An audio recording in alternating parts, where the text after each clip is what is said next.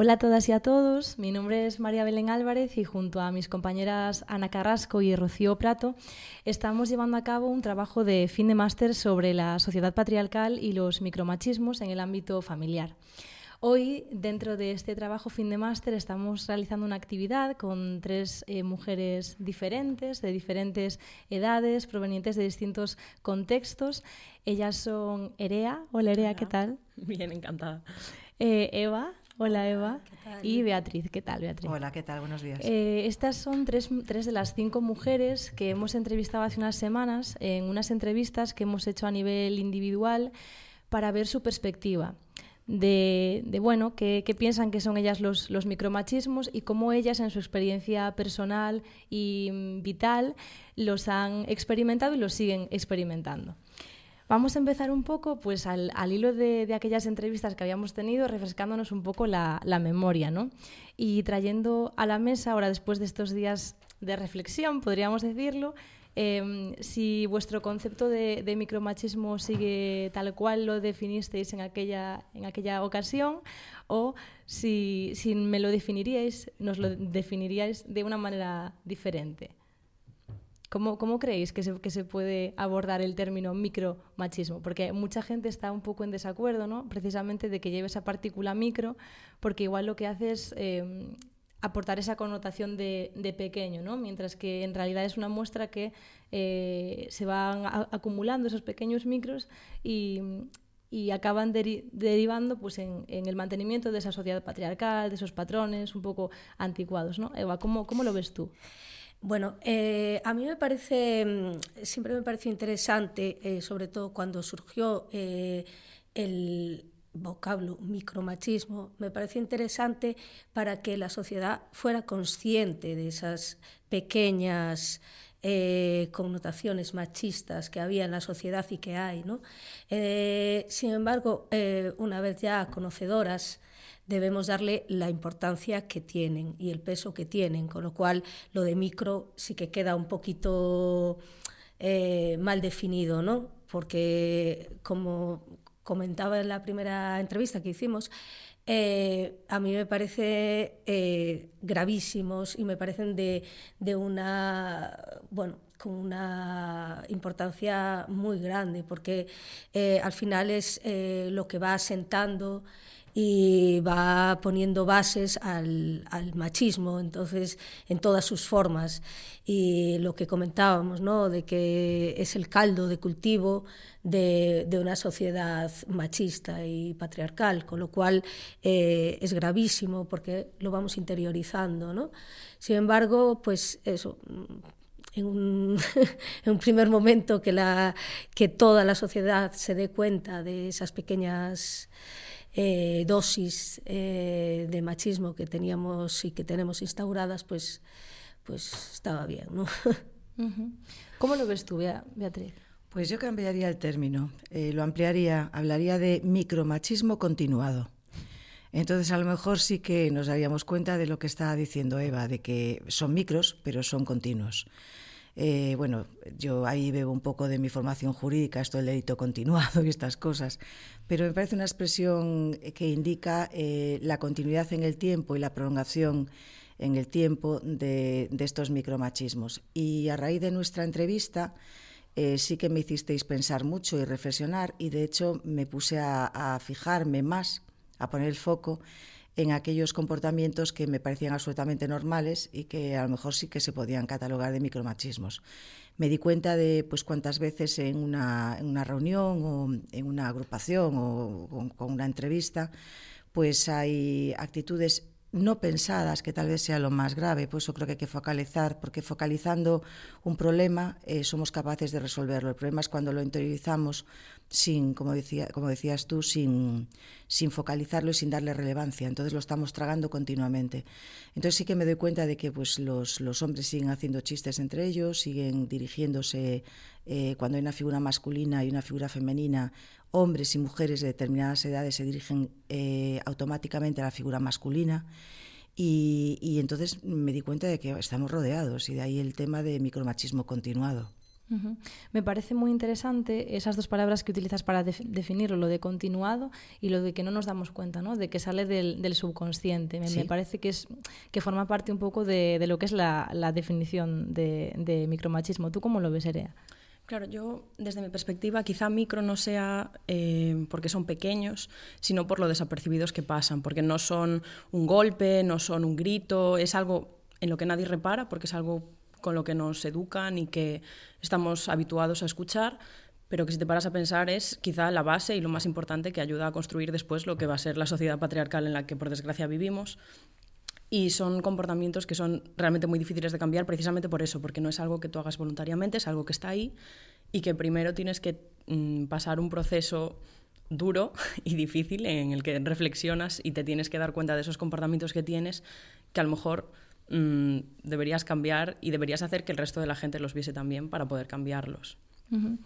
De hecho, eh, precisamente yo creo que lo de micro viene por ahí, ¿no? De que son al final em, actitudes, palabras que las personas cuando nos, bueno, cuando las, las, expresamos tanto hombres como, como mujeres, porque es, un tema que también tocaremos, que sí que normalmente siempre dirigimos el, foco a, ellos y nosotras al vernos eh, envueltas también por esta sociedad patriarcal, al final pues acabamos reforzando eh, estas actitudes, ¿no? Y aunque por un lado pues seamos muy feministas, luchemos mucho, seamos muy combativas, después en el día a día, con pequeñas frases o, pequeños pensamientos que, luego exteriorizamos, pues lo, lo acabamos reforzando, ¿no? Y esto me lleva a... A, lo de los roles de, de, género, que sé que es un tema bastante interesante, que en los últimos años, bueno, en las últimas décadas sí que se está pues relajando un poco, si lo podemos llamar así. Eh, antes yo creo que los roles de género estaban mucho más encasillados, digamos que las niñas, las adolescentes, las jóvenes, las mujeres eh, iban por un camino mucho más eh, cercado, más delimitado y los hombres a su vez también.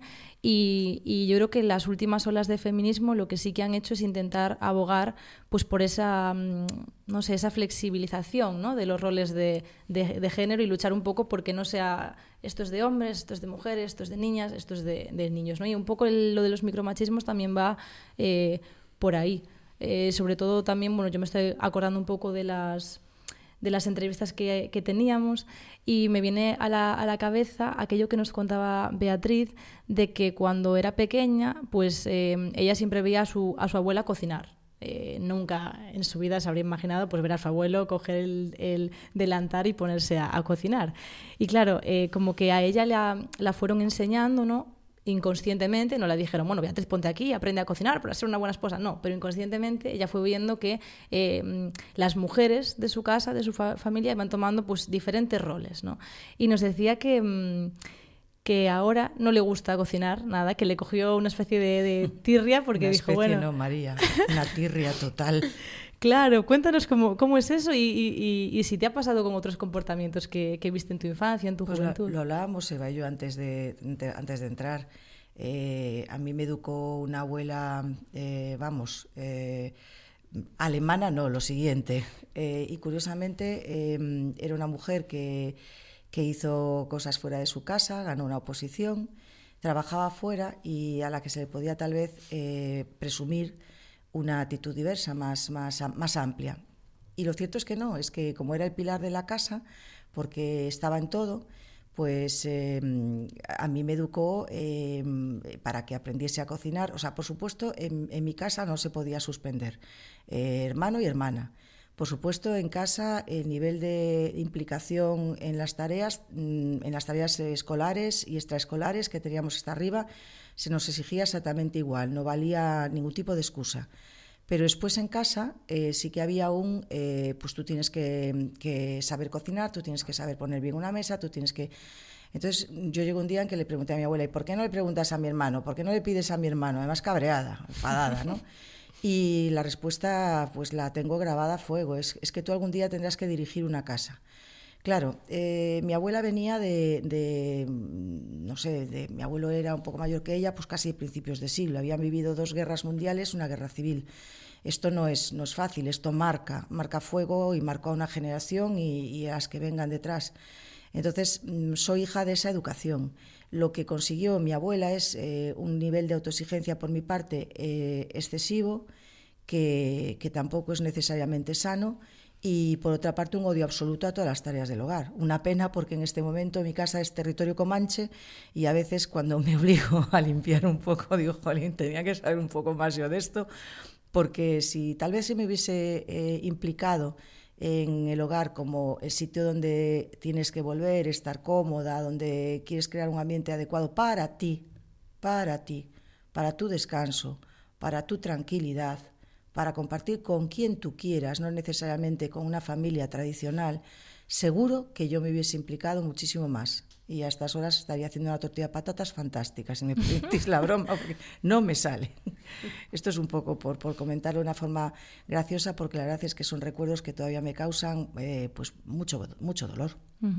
Sí que es verdad que en las tareas como del, del hogar sí que es más visible, ¿no? Eh, quizás eh, todos tenemos más, más claro que, bueno, que los roles de, género que se tienen que acabar son esos, son esos en los que la mujer hace la colada y va a la compra y cocina, pero creo que también hay otra parte importante de la que, de la que se encarga por tradición, entre comillas, vamos a llamarlo así, eh, las figuras fe femeninas de, de, una casa. Y me estoy refiriendo a la parte emocional, ¿no? Cuando cuando los hijos o cuando otra persona dentro del mismo ámbito necesita igual eh, apoyo emocional, eh, una palabra de afecto, un entendimiento, eh, también suele recaer más pues, en la figura de, la, de, la, madre, ¿no? La madre como esa figura acogedora, más sensible, más conectada con las emociones y con los sentimientos.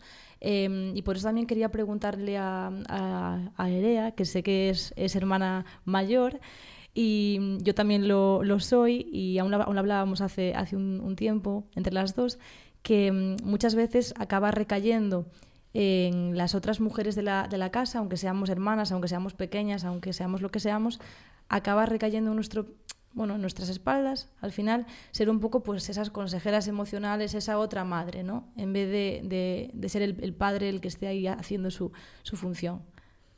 Pues eh, siguiendo con lo que decías tú antes, a mí me parece que sí, que de hecho que estos comportamientos son los primeros que hay que cambiar, porque al final tú te educas en tu casa y lo que aprendes ahí es lo que vas a llevar fuera.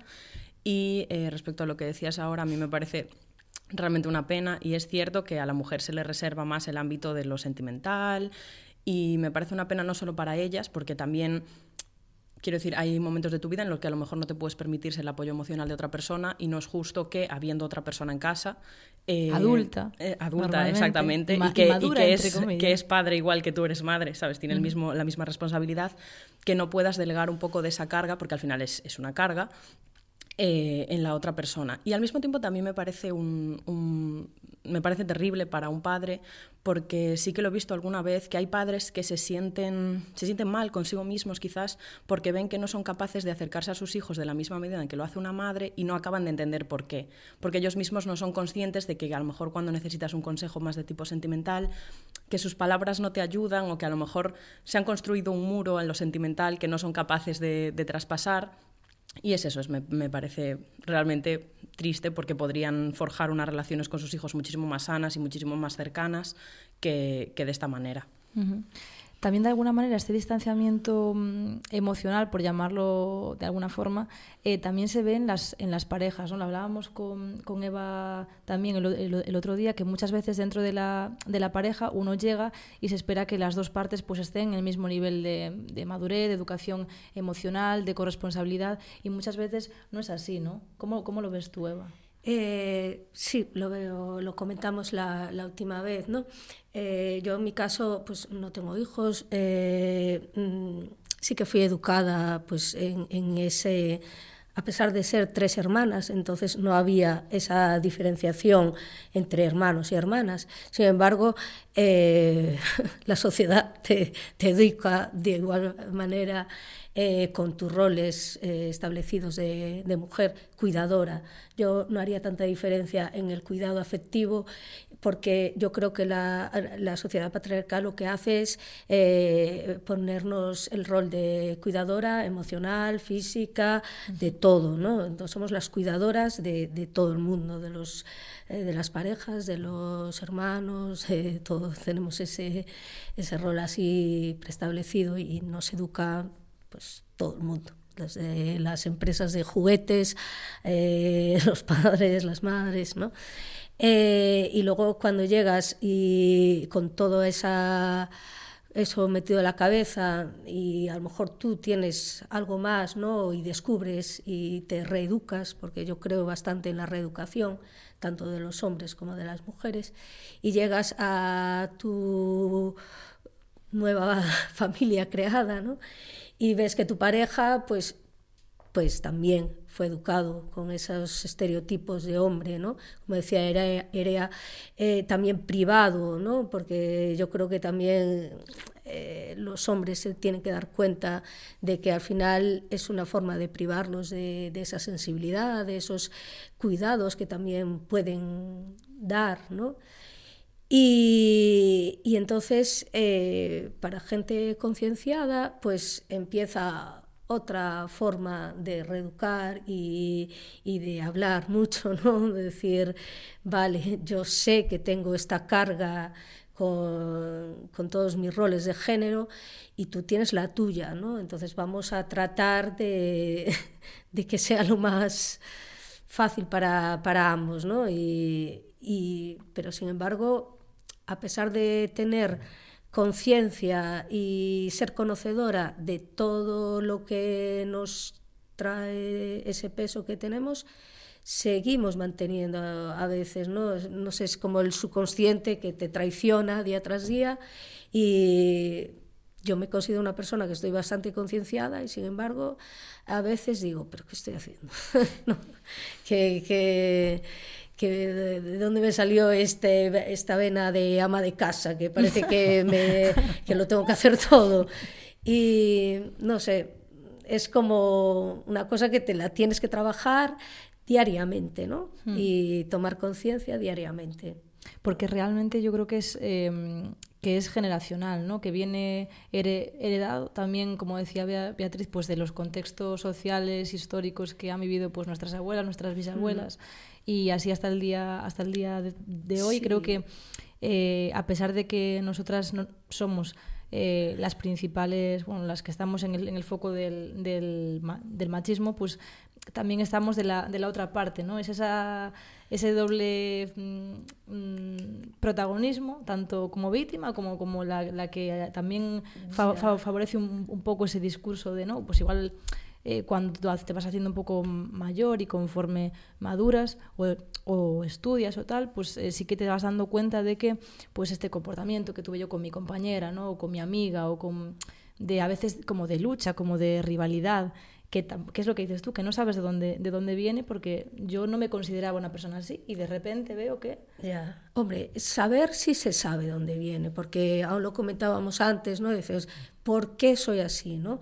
Y bueno, hay que echar un poco la vista atrás y decir, claro, ¿quién me educó a mí? Pues me educó una dictadura eh, y me educaron unos abuelos ¿no? que vivieron con miedo y unos padres también que mis padres nacieron en la posguerra, con lo cual imagínate la educación que recibieron. Entonces, eh, llena de contradicciones, por ejemplo, en mi caso, porque provengo de una familia bastante abierta de mente, sin embargo, eh, fueron víctimas de, una dictadura. ¿no? Entonces, eh, claro que sabemos de dónde viene. Eh, lo que pasa es que el miedo es, es un arma muy, muy poderosa. ¿no?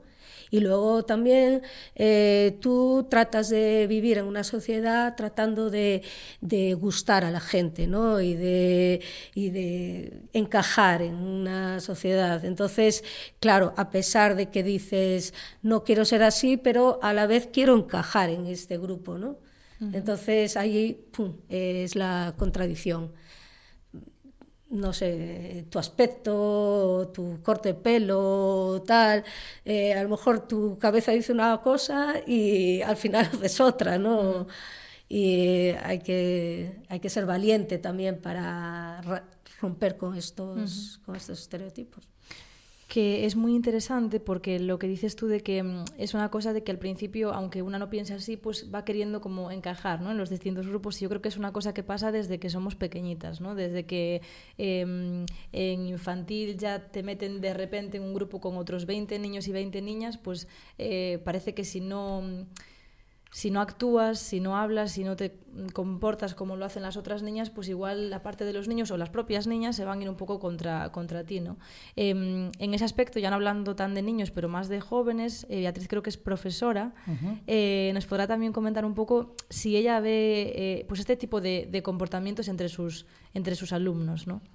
Yo tengo la suerte de darle clases a chicos y a chicas de 20 años que que me hacen ponerme las pilas y cuestionarme continuamente las cosas. Entonces, pues eh, eso es una, una, suerte. Porque en, en, lo que es el ámbito personal yo creo que estamos en la edad, yo estoy en la edad de desaprender, cosa que comentábamos también Eva y yo.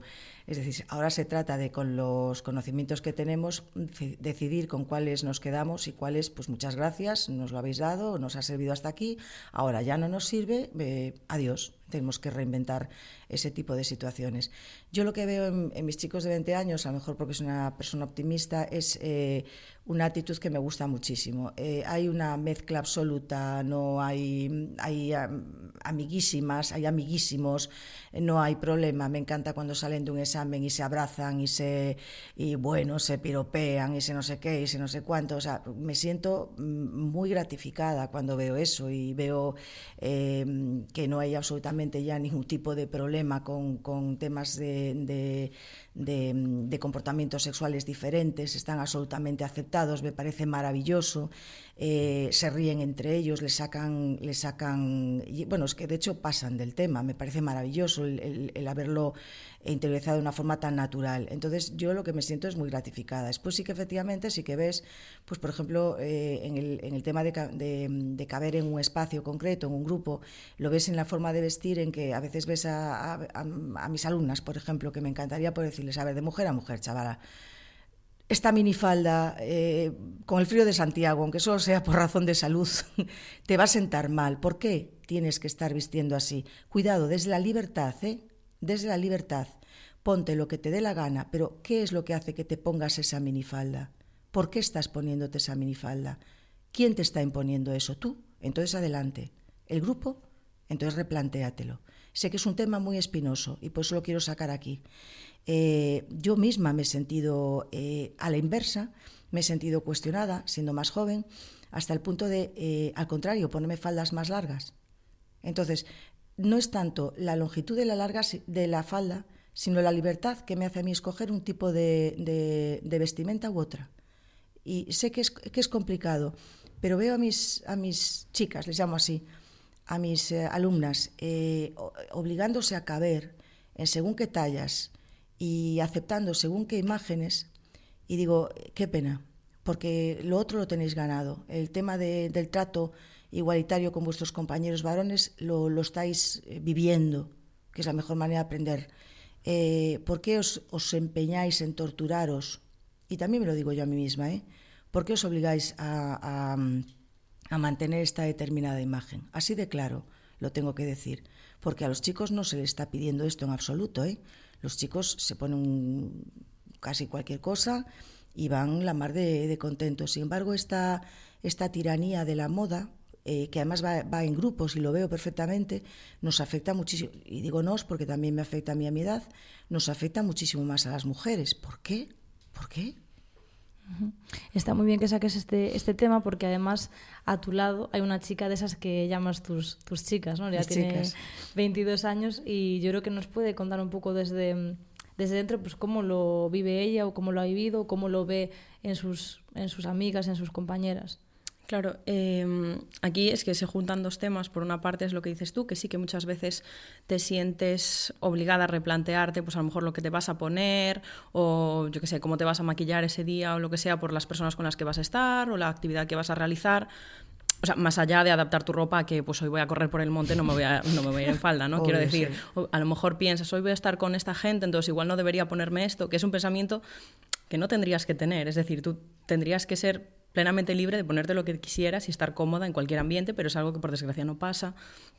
Y al mismo tiempo pienso que, igual que hablábamos antes de estos micromachismos y estos roles que se perpetúan desde eh, antaño por lo que experimentaron nuestros abuelos, nuestras abuelas y demás, sí que creo que también están surgiendo nuevas problemáticas que tienen mucho que ver con el presente, con el tema de las redes sociales, eh, sí que estamos viendo muchísima hipersexualización en menores, eh, los niños y las niñas cada vez desde pequeños están adoptando ciertas actitudes que por edad no les corresponden y a lo mejor están siendo forzados por todo lo que ven en series, por la cantidad de contenido al que tienen acceso, al que a lo mejor no deberían tener, porque hay ciertas cosas que a ciertas edades no, no deberías ver o no deberías escuchar y que por culpa de estas, de estas cosas están tratando de encajar en unos roles o están tratando de adoptar unas actitudes que por edad no les pertenecen.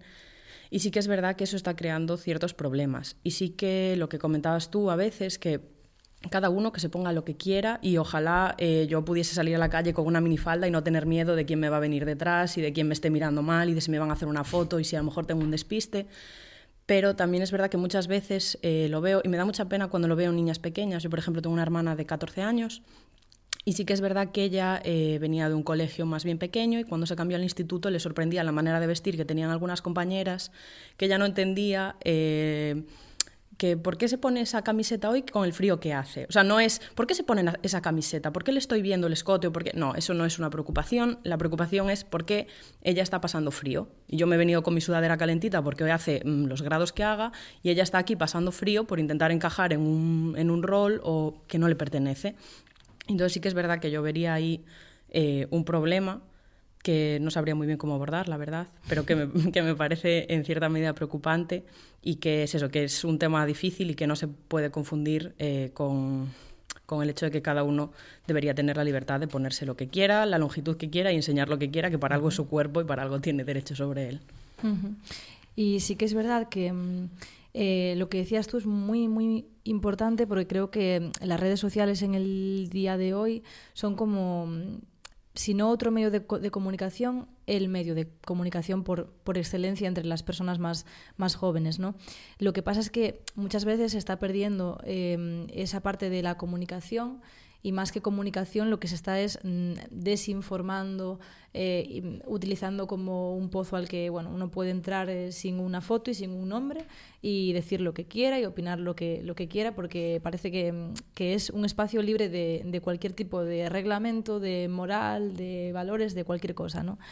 Y, mm, y sí que es verdad que, que aunque eh, obvia, obviamente es negativo tanto para niñas como para, para, para niños, ¿no? Tengamos en, en cuenta, bueno, mirad la, la, noticia, no sé si, si la habéis visto, que salió estos, estos días de estos eh, niños de, en, en, en, Estados Unidos que con un iPad grabaron a una, a una niña y la, bueno, obligándola a tener relaciones sexuales tal y la niña tenía bueno tiene seis años quiero decir estamos hablando de que eh, el acceso es tan ilimitado eh, Mm, sin ser vigilado, completamente desprotegido de, cualquier cosa, eh, que lleva al final a, a, niños tan pequeños a hacer ese tipo de cosas. Quiero decir, esos niños van a ser luego esos jóvenes de 18 años, van a ser luego esos eh, hombres adultos de 35, van a ser luego esos señores mayores de 72. Entonces, mm, es muy importante lo que tú decías y lo más mm, preocupante es eso, que lo que, lo que decía Ea, ¿no? De que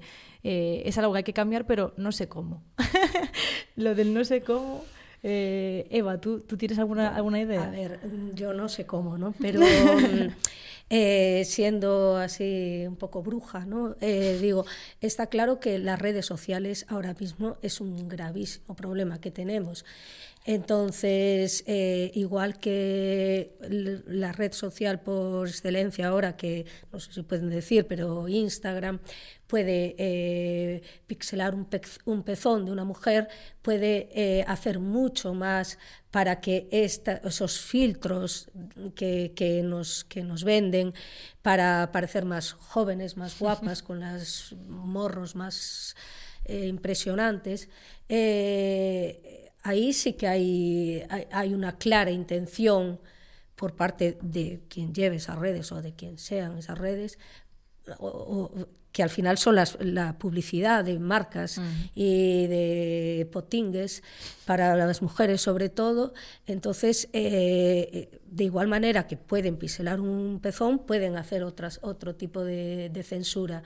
Entonces yo creo que va por ahí, o sea, debería ir por ahí, porque está claro que las redes sociales llegaron para quedarse y es un medio de comunicación que es ahora mismo eh, cómo se comunican. Antes veíamos la tele, ahora la, gente joven no ve la tele. Eh, ese es el medio de comunicación y esa es la, gran trampa para las chicas y para las mujeres de, hoy en día, ¿no? De, eh, como hablaban de la compañera de, cómo vamos vestidas, de, yo veo que cada vez hay más libertades, que eso es maravilloso, ¿no? Sin embargo, sigue existiendo mucha gordofobia, eh, sigue existiendo eh, esos parámetros de, cuerpos perfectos que, son imposibles y, no sé, yo creo que sí que hay bastante que hacer y, es posible eh, para, esas redes sociales hacer un tipo de, censura un poquito con, un poquito más de perspectiva de género. Lo que pasa es que no se lo plantean, porque piselar un pezón a mí me parece gravísimo. Un pezón femenino. Femenino, claro, porque parece que el masculino ya no, representa, ya no representa lo mismo que el femenino, ¿no? Y es importante porque también hace que mantengamos esos patrones, ¿no? Esos patrones que ya nos quedan un poco atrás, pero que son muy dañinos. Eh, y por eso, para ir terminando, eh, os había traído esta noticia que, que encontré hace, nada, tiene mes y medio, y que me pareció muy interesante. Resulta que el Ayuntamiento de Barcelona eh, abrió un centro de masculinidades plural le llaman así. Y resulta que en el año que llevan abierto, pues eh, acudieron 2.800 hombres a formarse en, distintas cosas, sobre, sobre todo pues en... Eh, eran, bueno, eh, mediante sociólogos, psicólogos y tal, lo, que lo que hacían pues eran cómo acompañar a la mujer durante el embarazo o cómo mm, expresar mejor las emociones, cómo me pareció una cosa bastante mm, interesante.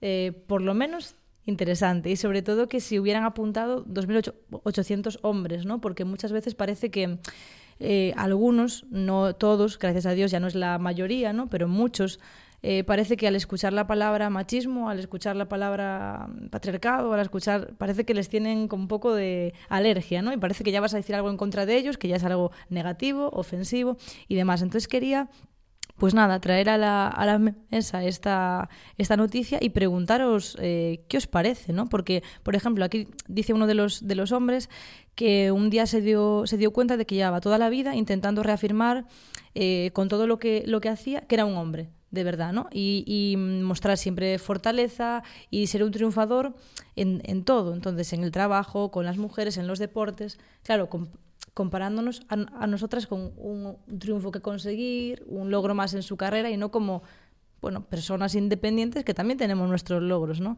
Entonces me parece una, una cuestión muy interesante. ¿Qué opináis vosotras de, esta eh, alternativa de reeducación? A mí me parece necesaria. Me parece que mm, hasta ahora a las que nos exigieron formarnos y darnos cuenta de lo que estábamos pasando eh, a lo que nos tenía sometida la sociedad era a nosotros, ¿no? Eh, nos daban obradoiros de, de, esto, de lo otro. Eh, las mujeres yo creo que ya cada vez más somos conscientes de esa realidad. Sin embargo, eh, queda por formar a los hombres, ¿no? Entonces, eh, históricamente siempre, y mal hecho, siempre se dijo que el machismo era lo contrario al feminismo. Eh, totalmente erróneo, ¿no? Eh, entonces, de ahí esa gran lucha que hubo eh, ¿no? entre machismo y feminismo, ¿no? no tiene nada que ver. Eh, entonces, por eso hay esa inadversión hacia, el, hacia los comportamientos machistas por parte de los hombres, ¿no? que también los tienen, pero bueno. Eh, entonces a mí me parece increíble, me parece increíble que se hayan apuntado tantos hombres a ese obradoiro, pero lo veo súper necesario. Y aparte la gente eh, y los hombres que conozco yo que se tratan de eh, sumergir en ese tema tan interesante, siempre vienen con una sonrisa en plan qué bien, ¿no? Que alguien me dice esto y no me pone las... Eh, las metas tan altas como hombre, ¿no? Y todas esas cosas. Y yo creo que es muy necesario y, y es lo que nos va a hacer que la sociedad sea más igualitaria. Ahora es el tiempo de los hombres, de formarse, en, romper esos estereotipos de hombre y, que, que sean nuevos hombres, nuevas masculinidades, es lo necesario. A mí me parece muy interesante y muy enriquecedor para, ellos también. ¿Cuál es tu, reflexión, Beatriz, en torno a esto que, decíamos ya para ir eh, acabando? A mí que tantos hombres eh, manifiesten, aunque sea simplemente curiosidad, me, parece tremendamente positivo. Es lo que decíamos de cuando focalizamos un problema, eh, estamos en el principio de la solución. Mientras no lo advirtamos, obviamente queda tapado y no, no podemos hacer absolutamente nada. Eh, mm, bueno, eh, a mí lo que me parece es que los hombres de determinada edad lo que están es muy despistados porque les ha pillado una época de cambio, entiendo que un cambio muy positivo, y es lógico que, que haya tantísimas preguntas que se están haciendo. Y me parece muy bueno. Eh, lo único que no me parece positivo es mantener la misma actitud eh, y mantenerse al margen del, de los cambios que, vienen, los cambios que ya se han implementado. Así que mm, fantástico ese tipo de, de iniciativas. En mi caso, yo lo que, lo que hago, por ejemplo, cuando se produjo la reforma del Código Penal y se introdujeron diferentes tipos en, en, tema de violencia sexual, fue parar eh, máquinas, parar la clase eh, ese día, y ese día se habló mm, abiertamente de, mm, no sé si pues, se pueden utilizar palabras malsonantes, pero bueno, yo hablé directamente de bueno, voy a hacerlo un poco más educado. Dije, señores, eh, si ustedes tienen ganas de echar un polvo y tienen delante a una... Fui muy, muy clara, porque son gente de 20 años, no, no me puedo andar con, con eufemismos. Si tienen a una chica borracha, por ejemplo, delante, es que no se les ocurra eh, aprovecharse de la situación. Algo tan básico, bueno, pues hay que decírselo. Y entonces veías caras de, Glub, ¿qué está pasando aquí? Pero, profe, pero si yo también voy borracho, y me van a decir una burrada, pero bueno, no se lo decía. Entonces hay que hablarle a la gente así. Nosotros venimos de una época en que el sexo no se hablaba que es uno de los problemas que está habiendo en, este, en esta situación. Entonces, los hombres en este momento, las mujeres jóvenes, las mujeres que estamos reeducándonos, Hablamos de sexo, hablamos de, delitos, hablamos de, nuestro respeto a nuestro cuerpo, hablamos de, no, eh, perdona, pero no va a ser por ahí. Entonces, eh, también se sienten agredidos y hay que hacerles entender, mira, aquí en este mundo hay dos, eh, somos vuestros compañeros y compañeras de viaje. Y esto lo hacemos entre todos, que nadie se sienta agredido, también nosotras nos estamos reeducando, creo que es una palabra que está utilizado mucho en esta, en esta tertulia y me parece estupenda. Y, ya la curiosidad como medio de focalización me parece un auténtico éxito. Y ya para resumir, como decíais antes, que bueno, el futuro al final eh, somos las, las que vamos siendo más, más jóvenes, pues me gustaría acabar em, con, con Erea para que nos haga un poco así de, de conclusión, ¿no? A raíz también de esta, de esta noticia de la que comentábamos. Pues como han dicho ellas ya, a mí también me parece eh, extremadamente positivo y, y, es eso, es súper importante reeducarse, me parece súper eh, positivo que, que, los hombres estén mostrando esta, este interés por cosas por las que a lo mejor antes no, no se preocupaban. Y también siguiendo un poco con todo lo que hemos hablado y demás en cuanto a las redes sociales, quizás nos están empezando a dar como una sensación de eh, que ya lo sé todo, ya lo conozco todo, ya no me queda nada más por aprender, que es esta falsa información, porque al final, mm, cuanto más joven eres, más desconocido es el mundo para ti y por lo que leas un día en una noticia que te has encontrado de casualidad en Internet, no te has convertido en un experto en el tema, por mucho que haya mucha gente que se crea que sí. Y me parece... Mm, eh, eso, realmente positivo que haya gente que se esté dando cuenta también que por mucho que parezca que sabes de un tema, que llevo toda la vida viviendo con mi madre, con mis hermanas, yo ya sé mucho de esto, realmente no sabes tanto como tú te crees y me parece muy, muy importante que se estén dando cuenta de los problemas que hay, que estén eh, haciendo por cambiarlos. Pues lo vamos a, dejar aquí también con esa reflexión para quien nos escuche y quien nos vea, de que, de que se lo piense mm, dos, dos veces o tres antes de, decir algo o de hacer algo que no se le ocurriría eh, si la de delante fuera un, hombre Y, con esto vamos a, finalizar. Os lo agradezco, os lo agradecemos un montón que hayáis eh, participado, que hayamos generado esta, esta conversación. También gracias a, la Facultad de Comunicación de, Santiago de Compostela, donde estamos. Y, y ya está. Muchas gracias. A vosotras.